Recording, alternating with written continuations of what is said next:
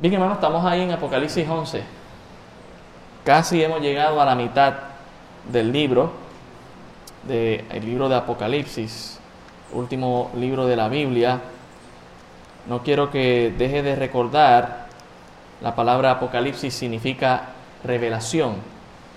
Y como lo titula el primer versículo del capítulo 1, es la revelación de nuestro Señor Jesucristo. Así que no, quiero que deje de recordar eso. El, el, tema sigue siendo el mismo, la revelación de Jesucristo para sus siervos, para nosotros, sus siervos. Y el título de esta mañana es la última campaña evangelística.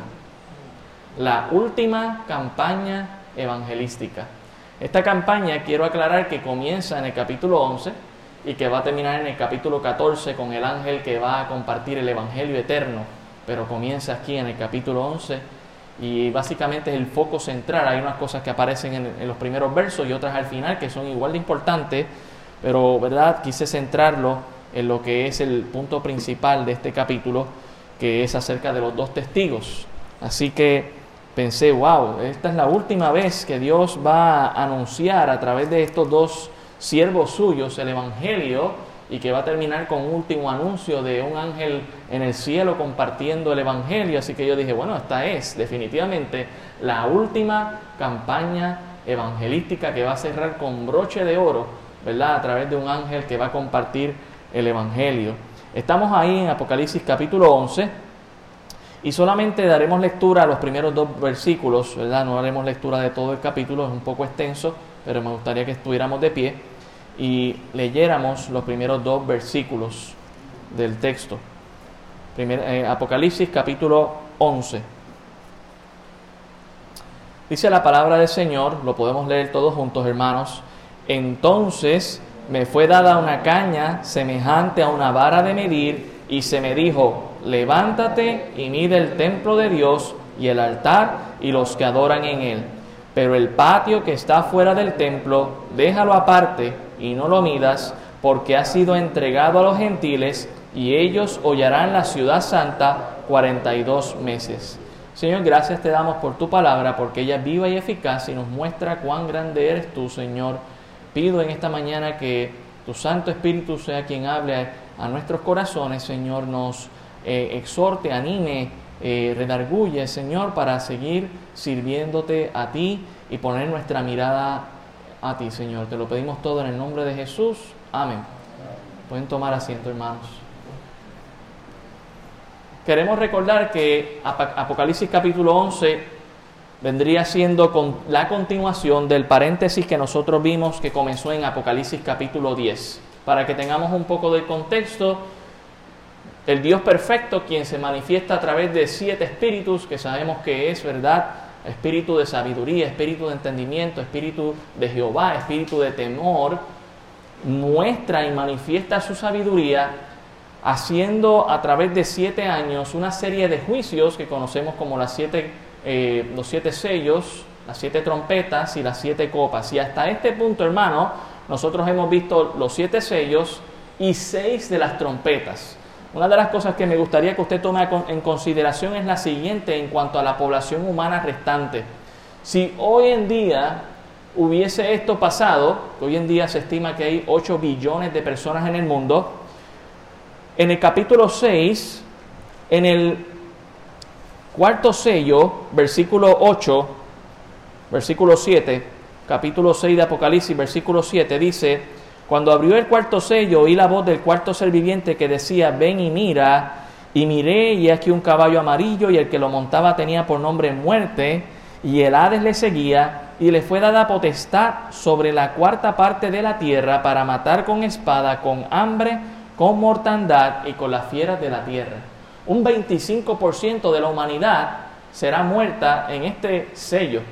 Y luego nosotros vimos hace unas semanas atrás, en el capítulo 9, en, el sexto, en la sexta trompeta, eh, cómo fueron soltados eh, los cuatro ángeles que estaban en los cuatro ángulos de la tierra, norte, sur, este y oeste. Y en el versículo 19 dice, el versículo 18, por estas tres plagas fue muerta la tercera parte de los hombres por el fuego, el humo y el azufre que salían de su boca, pues el poder de los caballos estaba en su boca y en sus colas, por sus porque sus colas eran semejantes a serpientes que tenían cabezas y con ellos dañaban. Aquí mueren un 33%, en la plaga anterior murieron 25%. Estamos hablando que en el interludio que se da entre, o el paréntesis que se da entre la sexta y la séptima trompeta, ya han muerto, si hoy fuese ¿verdad? ese día del juicio, ya han muerto más de la mitad de la población humana. Estamos hablando de 4 billones de personas hoy en día si eso estuviese pasando. Un 58% de personas han muerto por los juicios que Dios está enviando a este mundo. Recuerde, hay gente convirtiéndose también. Y hay gente muriendo por la causa de Cristo y están llegando allí en cuanto mueren por la causa de Cristo a la presencia del Señor, según Apocalipsis 5 y otros textos que nosotros hemos visto. Muchas cosas sobrenaturales están pasando, muchas señales que uno diría, ¿por qué esta gente no se arrepiente? Pero tome en cuenta el contexto bíblico. Usted no recibe al Señor por señales, usted recibe al Señor por la fe. Y recuerde que la fe viene por el oír y el oír la palabra de Dios. Siempre hay este pensamiento humano de que si yo veo señales es que le creo a Dios, si yo veo un milagro es que le creo a Dios, pero recuerde que Dios sigue siendo consistente con su palabra y aunque vendrán muchas señales y muchos juicios, y la idea de los juicios y los señales es que la gente se convierta también, ¿por qué no? Aún así, siempre será por fe. Y recuerde, sin fe es imposible agradar a Dios. Así que tomando eso en consideración, llegamos a Apocalipsis 11.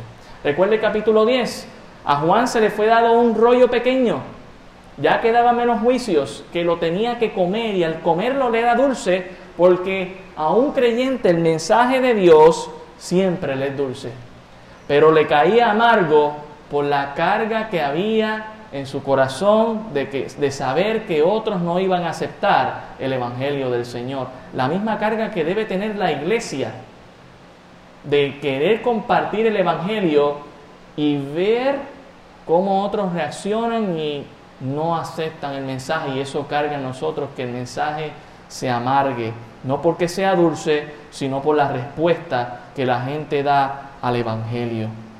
Ahí llegamos a Apocalipsis 11 y el mensaje de, Juan continúa, pero sigue en un paréntesis, dice Apocalipsis 11.1, entonces me fue dada una caña semejante a una vara de medir, y se me dijo, levántate y mide el templo de Dios y el altar y los que adoran en él.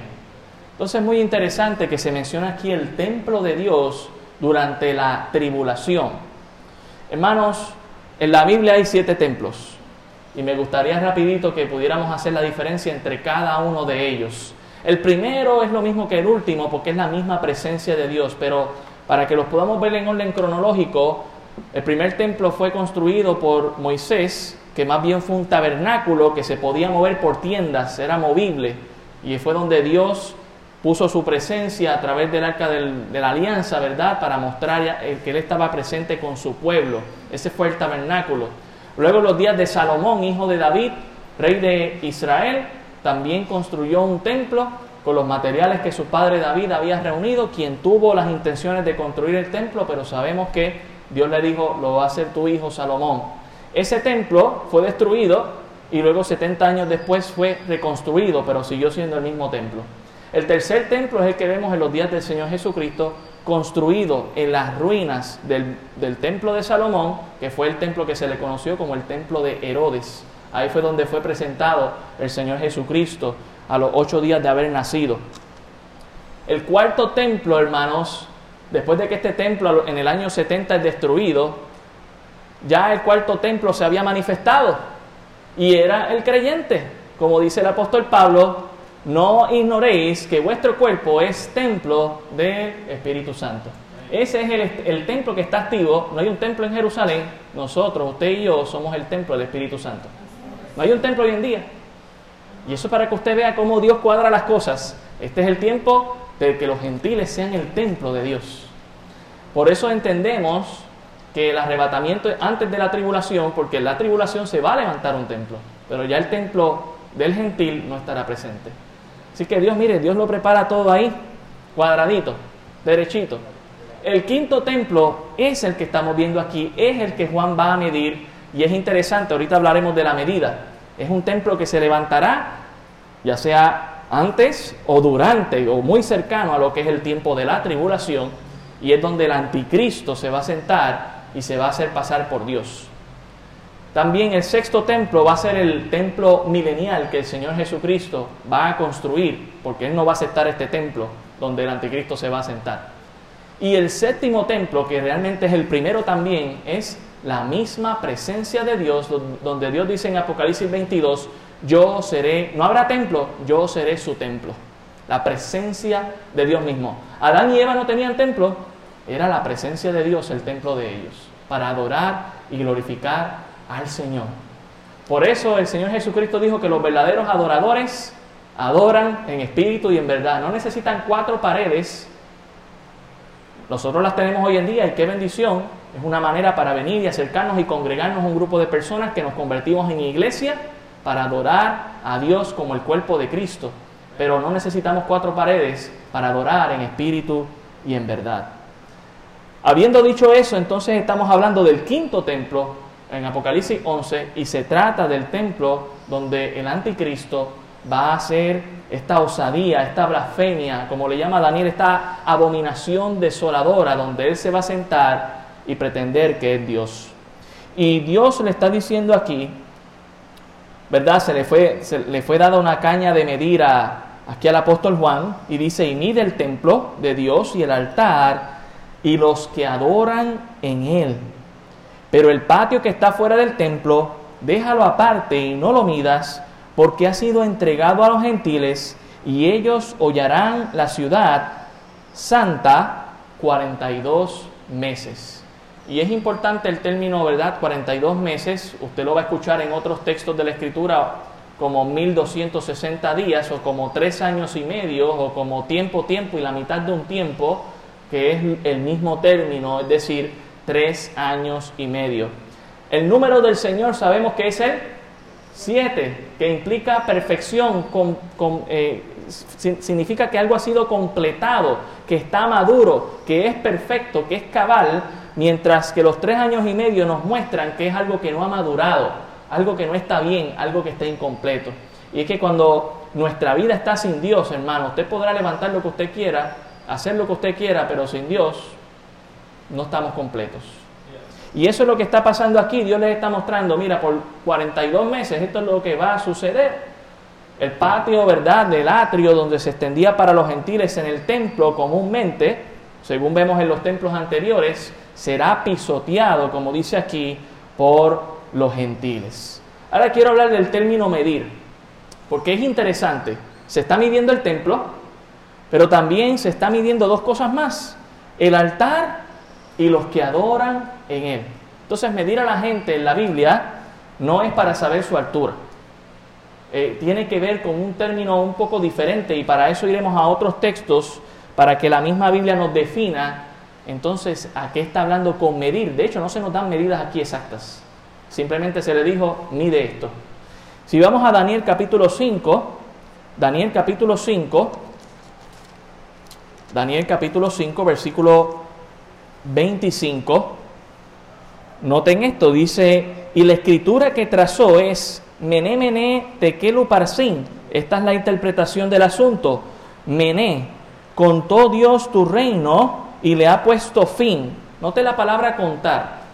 Viene también de un tipo de medición, de un tipo de matemática que se hace. Tekel, pesado, otro tipo de medición. Se usaba la pesa o la balanza para saber si algo estaba correcto. Ok, pues tú me vas a cobrar cuánto, 50 centavos por tres guineos, vamos a ver cuánto pesa. Ah, mira si es lo que la balanza está indicando. Pues no hay problema. Contó Dios tu reino y le ha puesto fin, versículo 27, Tequel, pesado ha sido en balanza y fuiste hallado qué? Falto. Pérez, tu reino ha sido roto y dado a los medos y a los persas. No es la primera vez, hay otros textos en la escritura donde habla de medición y usualmente es para pasar juicio o para reservar algo. En este caso aquí estamos viendo que el reino persa eh, perdón, el, reino babilonio fue medido, fue contado y se halló que no estaba a la altura de la complacencia de Dios. Precisamente lo que estaban haciendo hermanos era en contexto que habían traído a una fiesta pagana e idolátrica los templos, eh, perdón, los vasos del templo santo de Dios y empezaron a hacer cosas que a Dios no le agrada y allí mismo, en esa misma noche, Dios entregó el reino a los persas. Así que Dios los pesó, Dios los contó, un tipo de medición. Mire también Isaías capítulo 34, Isaías 34, Isaías 34, versículo 10, Isaías 34, 10. Note lo que dice el texto, Isaías 34, 10 no se apagará de noche ni de día, perpetuamente subirá su humo, nunca, perdonen, estoy en el texto que no es. El versículo 11, versículo 11.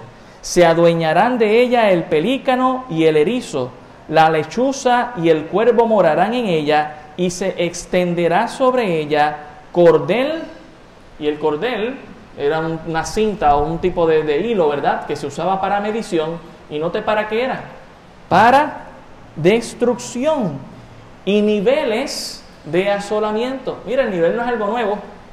Usamos el nivel, ¿verdad? Que es esta, este pequeño frasquito que tiene una burbujita en el medio y con eso sabemos, hasta con el teléfono, ¿verdad? Ahora viene.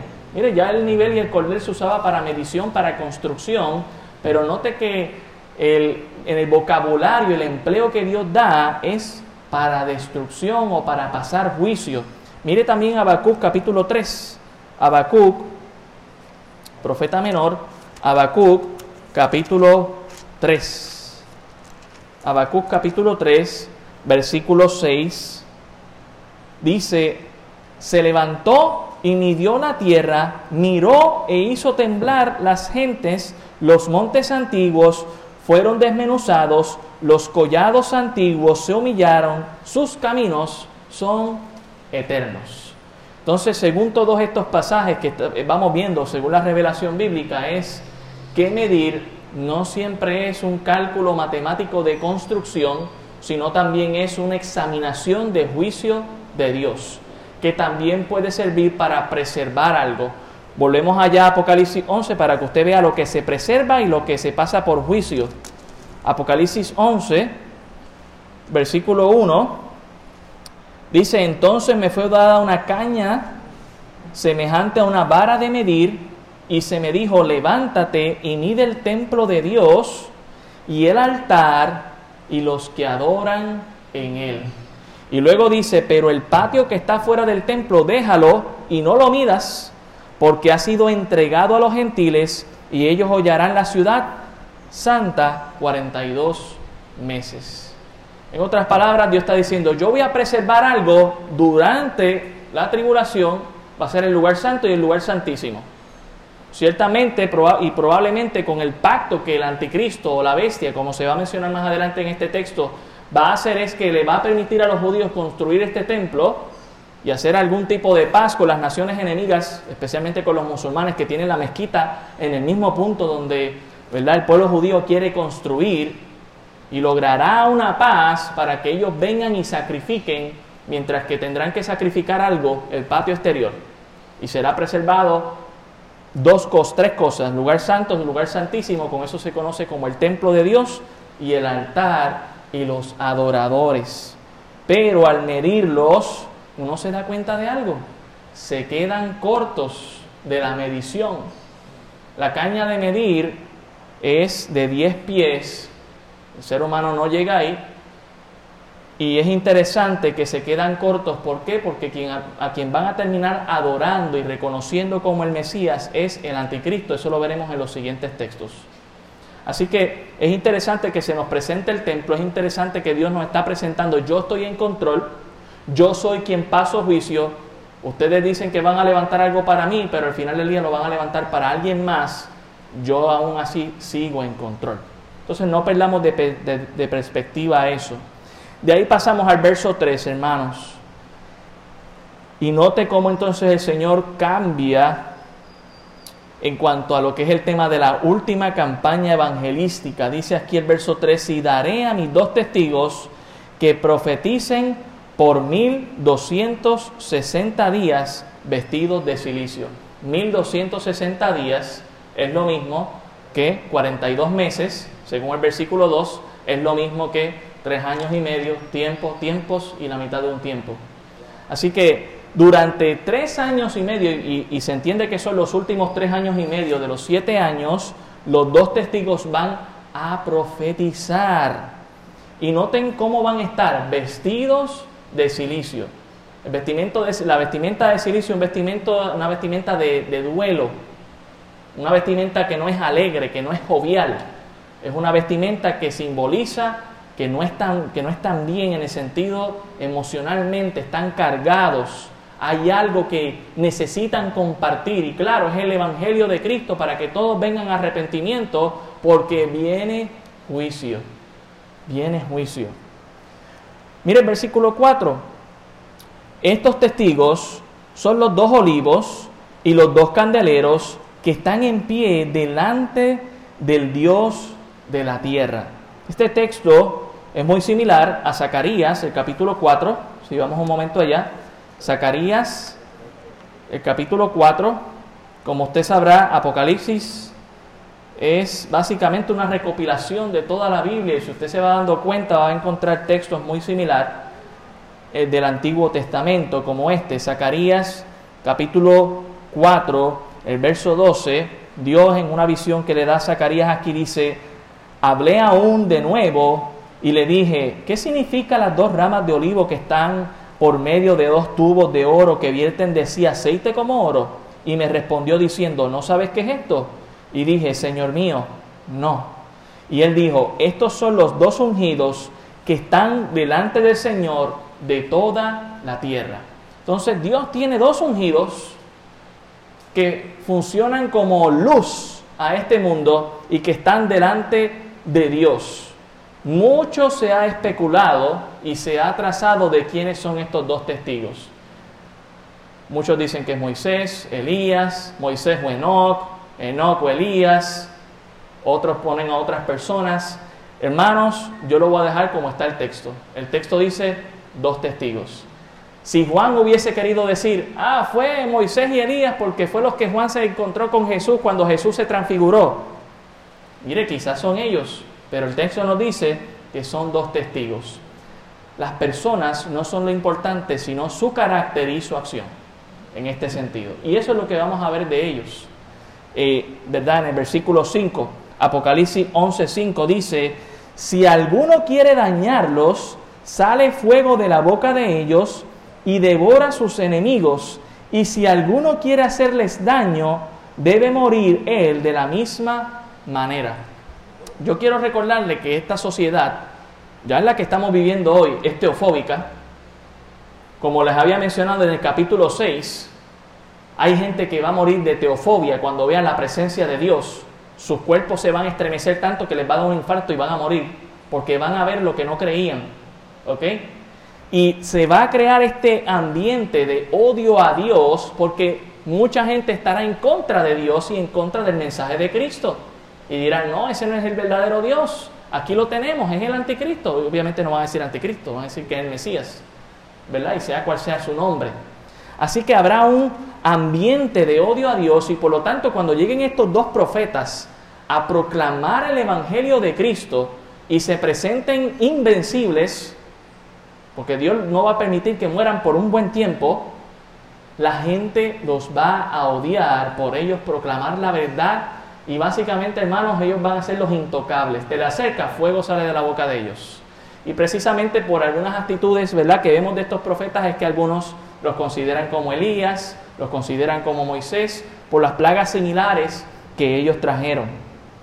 Mire el versículo 6. Estos tienen poder para cerrar el cielo a fin de que no llueva en los días de su profecía y tienen poder sobre las aguas para convertirlas en sangre y para herir la tierra con toda plaga, note lo que dice, cuantas veces quieran. hermano, la gente va a sufrir con estos dos testigos. Porque ellos no solamente van a llevar el Evangelio, sino que cada vez que encuentren oposición, Dios les va a dar el poder para manifestar plagas, castigo y juicio, obviamente, de parte de Dios. Pero estos dos ungidos de Dios van a hacer una obra terrible. Buena por un lado, hablando en el sentido de compartir el Evangelio, profetizar, Cristo viene pronto, arrepiéntete.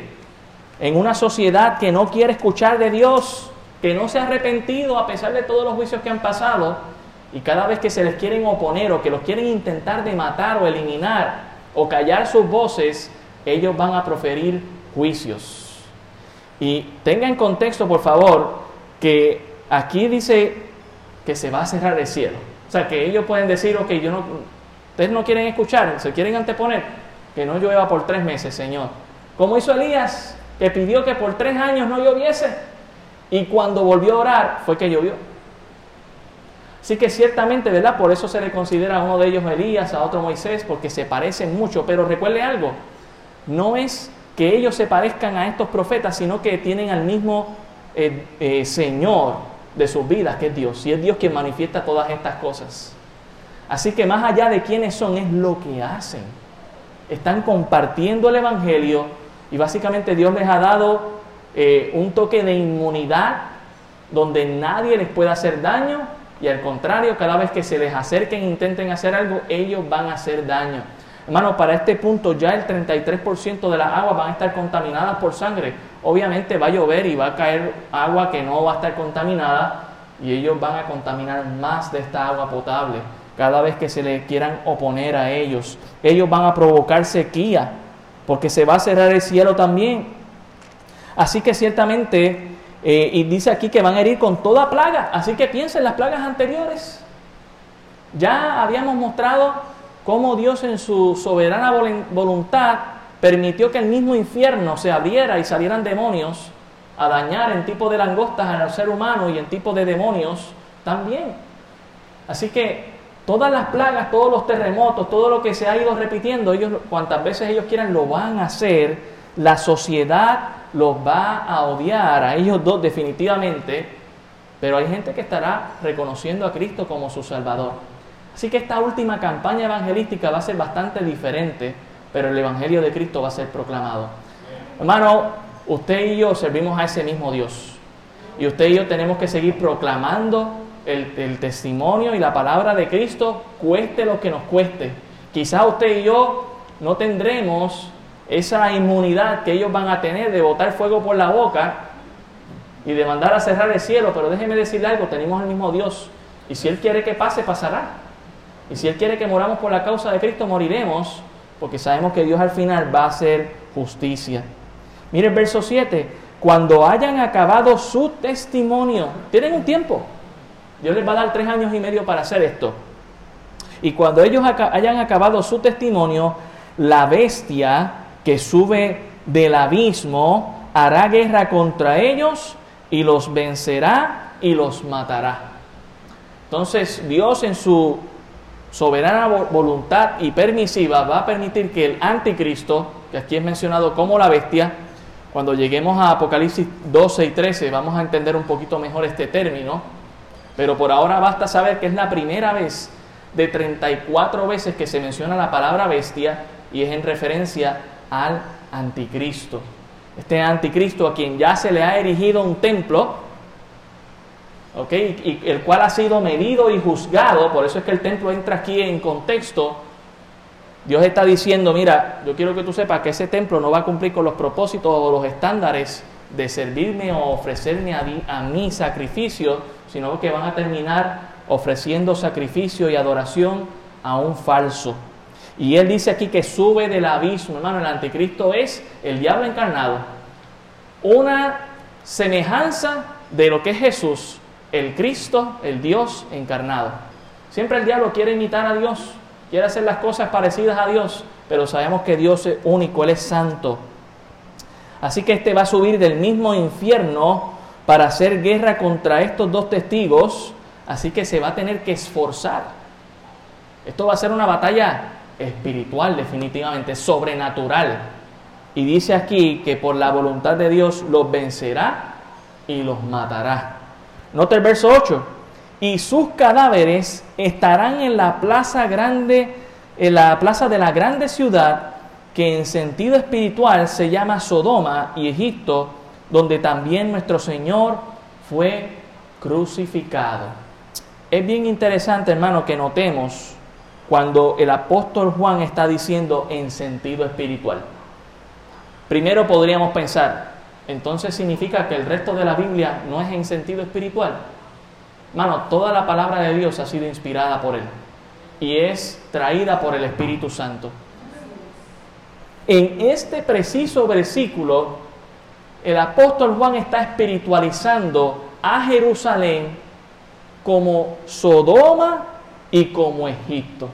Es decir, que la santa ciudad del templo, el cual ha sido medido y, verdad, en el contexto lo podemos ver, ha sido hallado falto, será considerado por su pecado como Sodoma, y ya sabemos cuál era el pecado de Sodoma que tenía y por el cual se pasó juicio, y también será considerado como Egipto por la opresión y la esclavitud hacia el pecado y la adoración hacia, hacia este falso Cristo que conocemos como anticristo.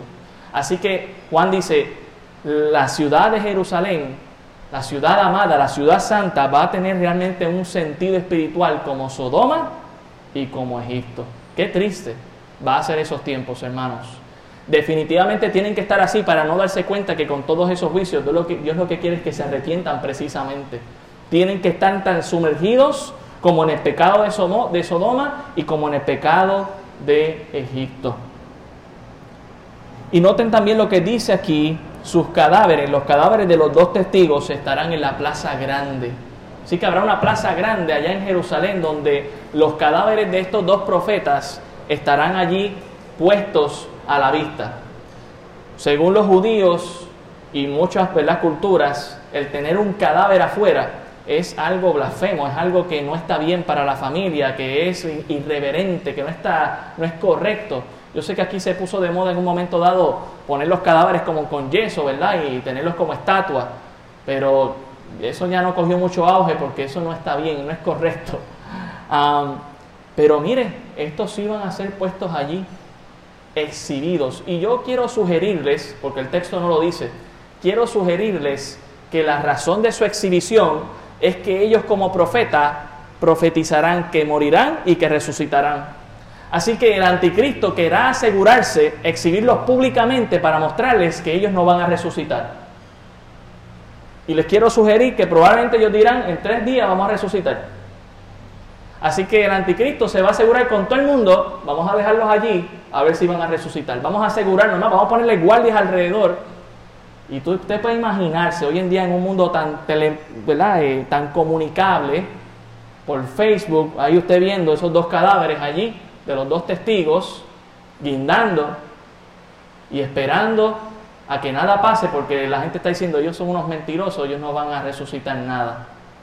Pero note lo que dice el verso 9 y lo de los pueblos, tribus, lenguas y naciones verán sus cadáveres por tres días y medio y no permitirán que sean sepultados. Y la idea de no permitir, vuelvo y les sugiero, es decir, bueno, no los vamos a sepultar porque no vamos a caer, según ellos, en la trampa que hicieron con Jesús, que fue sepultado y después tomaron su cuerpo y dijeron que resucitó. Nos vamos a asegurar de que no sean sepultados. Así que ellos buscarán la manera de que eso no pase. Sin embargo, dice el verso 10, y los moradores de la tierra se regocijarán sobre ellos y se alegrarán y se enviarán regalos sobre ellos y se alegrarán y se enviarán regalos unos a otros porque estos dos profetas habían atormentado a los moradores de la tierra.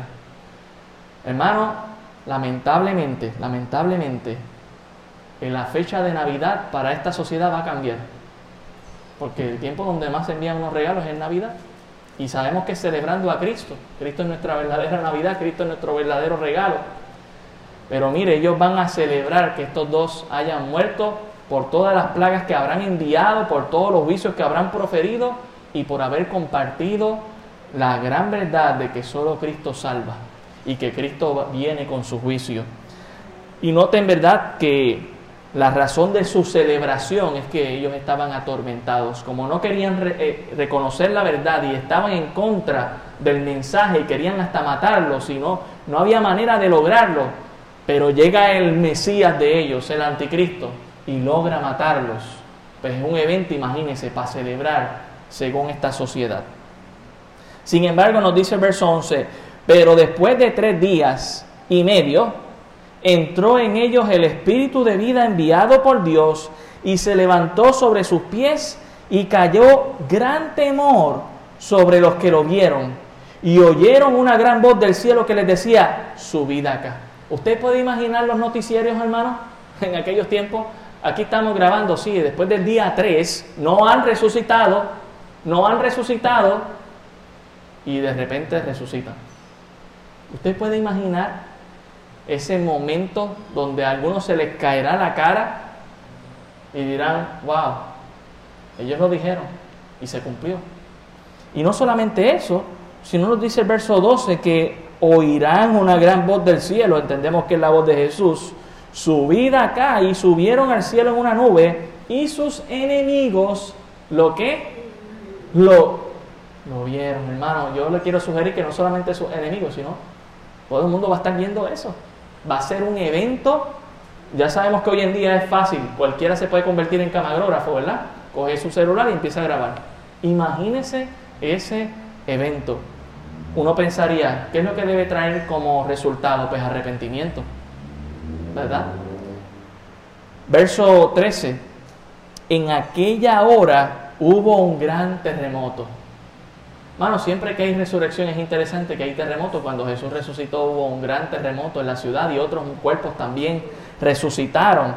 Porque la resurrección es un evento, hermanos, sobrenatural. Y la décima parte de la ciudad se derrumbó y por el terremoto murieron en número de siete mil hombres y los demás se aterrorizaron y al llenarse de, terror, ¿qué hicieron? Le dieron gloria a Dios. Ahora quiero sugerirles también que la gloria que le están dando a Dios no es arrepentimiento, es reconocimiento. Eso lo hizo Dios, definitivamente. Pero están tan rebeldes contra Dios que no hay motivos para arrepentirse. Dice el verso 14, el segundo ay pasó, he aquí, el tercer ay viene pronto.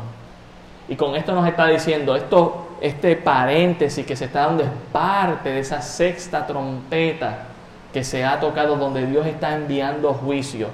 Recuerdan que Juan había visto las primeras cuatro trompetas y después dijo, quedan tres ay más y vimos el primer ay y luego ahora estamos viendo el segundo ay y hay un tercer ay que viene pronto. Y ese tercer ay se da en el versículo 15. El séptimo ángel tocó la trompeta y hubo grandes voces en el cielo que decían, los reinos del mundo han venido a ser de nuestro Señor y de su Cristo, y Él reinará por los siglos de los siglos. Y los veinticuatro ancianos que estaban sentados delante de Dios en sus tronos se postraron sobre sus rostros y adoraron a Dios diciendo, te damos gracias Señor Dios Todopoderoso, el que eres y que eras y que has de venir, porque has tomado tu gran poder y has reinado. Hermanos, Dios va a reinar. Dios gana. Y usted y yo queremos estar del lado ganador, del lado con el Señor, porque el Señor es quien va a tener la victoria. Estos dos testigos van a dar su vida por profetizar acerca de Cristo. Nuestra sociedad, ¿cómo va? Si usted está firme por Cristo y quiere hablar de Cristo, quizás también le toque el mismo destino, morir por la causa de Cristo, pero ¿sabe qué? Dios al final va a dar la victoria. Nuestros cuerpos resucitarán como los de los dos testigos, porque hemos creído y le hemos servido al Rey de Reyes y Señor de Señores, que aún tiene potestad sobre la misma muerte. Él es el dueño y creador de la vida. Él es quien está causando todas estas cosas. Él es quien causa las cosas en tu vida. Él es quien causa todo lo que estamos viendo en estos pasajes, hermano. Él es el Cristo. Como dice aquí, los reinos del mundo han venido a ser de Cristo. Y uno diría, ¿Y acaso no eran de Dios? Claro, ese debe ser nuestro pensamiento, pero usted recuerde que cuando el diablo trató de tentar a Jesús, Él le ofreció los reinos. Pero Jesús le dijo, al Señor tu Dios adorarás y a Él servirás. Porque al final del día todo le pertenece a Dios. ¿Y cuál es la actitud al ver la victoria de Dios? Usted lo puede ver en el verso 16. Los 24 ancianos que estaban sentados delante de Dios en sus tronos se postraron sobre sus rostros y adoraron a Dios. ¿Y cuál fue su adoración? Te damos gracias. Hermano, ya podemos darle gracias a Dios porque esto no es algo que puede pasar, esto es algo que va a pasar. Podemos darle gracias a Dios, gracias Señor, porque tú vas a hacer esto realidad en nuestras vidas. Dice aquí, Señor Dios Todopoderoso, el que eras y que eres y que has de venir, porque has tomado tu gran poder y has reinado.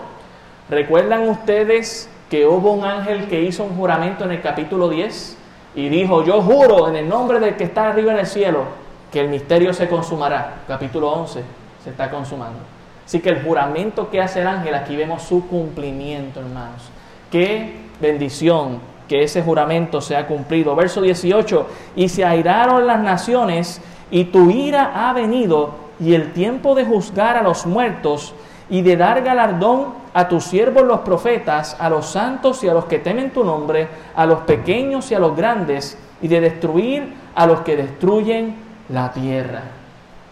El tiempo llegará aquí en el capítulo 11. Aquí es cuando se entiende que los, creyentes van a entrar a lo que conocemos como el tiempo de la, eh, del tribunal de Cristo, donde seremos puestos en fuego para ser recompensados, no para juicio, sino para ser recompensados. La gran graduación que estamos esperando nos espera en el cielo, hermano. ¿Está usted preparado? ¿Tiene algo que usted ofrecerle al Señor con las coronas que Dios tiene para dar? Eh, debemos ser retados y animados, hermanos, para ser fiel al Señor. Y para hacer algo más que simplemente ser salvado y, que Señor, y reconocer que Dios sea Señor de nuestras vidas, debemos servirle, debemos honrarle, debemos ser siervos de Él, que seamos productivos,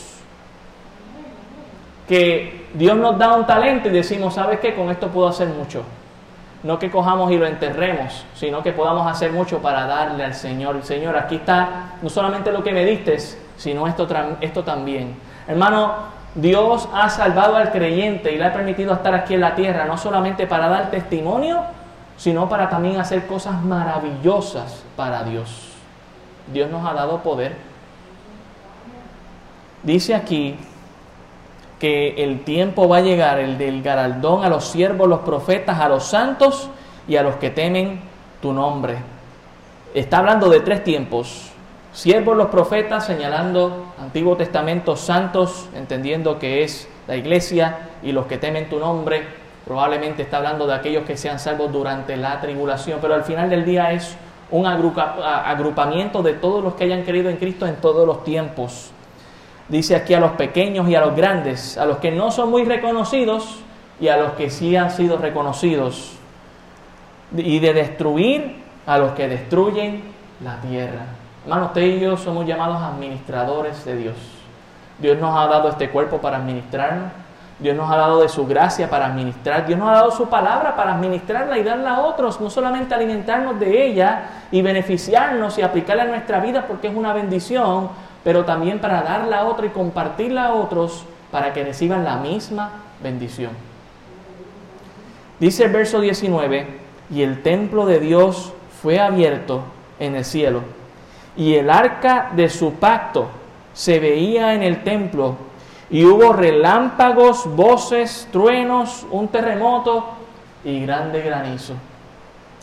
Esto no es la primera vez que sucede. Usted puede ir a Éxodo el capítulo 13 y otros pasajes donde se muestra, donde Dios, al mostrar su presencia, eh, hay relámpagos, voces, truenos. Estar cerca de la presencia de Dios implica todo esto que hasta cierto punto puede ser atemorizante.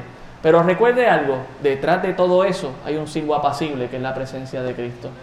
Ciertamente, hermanos, se ve aquí algo que para muchos ha sido un misterio. ¿Dónde está el arca de la alianza? Los judíos dicen, nosotros sabemos dónde está porque Jeremías lo escondió y eso está allá abajo en un, en un baúl secreto. Algunos dicen, bueno, pues desapareció. El punto es que el Señor aquí lo va a enseñar desde el templo en el cielo. Allá Él lo va a enseñar, el arca de la alianza, porque sabe que aunque el ser humano le ha fallado a Dios, Dios no falla con su pacto. Hermano, todavía usted y yo podemos ver el pacto que Dios hizo con Noé, con nuestros ojos. Y siempre es cuando va a llover. Uno dice, ah, pero es que esto científicamente se puede explicar, sí, porque Dios en su manera soberana, Él es científico, el primero, el creador de todas las cosas. Y Él dijo cuándo es que se iba a aparecer el arco iris. Pero su fidelidad y su compromiso siguen ahí. Hermano, Él va a cumplir con cada cosa que Él ha prometido. Y el arca de la alianza básicamente es la alianza entre Dios y el ser humano que a través de Cristo ha logrado esa comunión con Dios. Y Dios la va a mostrar desde los cielos como evidencia de que todavía en su misericordia en esos tiempos Dios quiere alianza con el ser humano, pero arrepentido, humillado ante Dios. Hermano, nosotros debemos celebrar que Cristo es nuestra arca de la alianza. Él nos ha acercado para que tengamos comunión íntima y no nos da miedo sus relámpagos, no nos da miedo sus voces, sus truenos, porque estamos con Él y Él nos da seguridad y escuchamos su silbo apacible. Dice aquí que hubo un gran terremoto y un grande granizo. Sería interesante contar los terremotos que ya han habido aquí desde el capítulo 5, ¿verdad? Pero ciertamente no es el primero y no será el último, ni tampoco el granizo. Así que todo esto es mostrando la presencia de Dios. Hermano, la última campaña evangelística va a ser tremenda, va a ser sobrenatural. El mensaje de Cristo será, seguirá siendo predicado.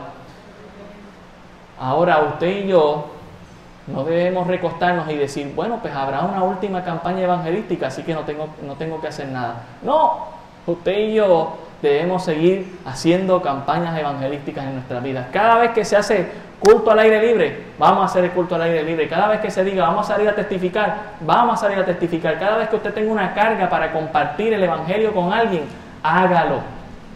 Seamos parte de esa campaña evangelística permanente, aunque sabemos que va a haber una última donde Dios va a mostrar su gran poder. Es importante, hermanos, que usted y yo sigamos compartiendo el Evangelio de Cristo. Oremos. Señor, gracias te damos por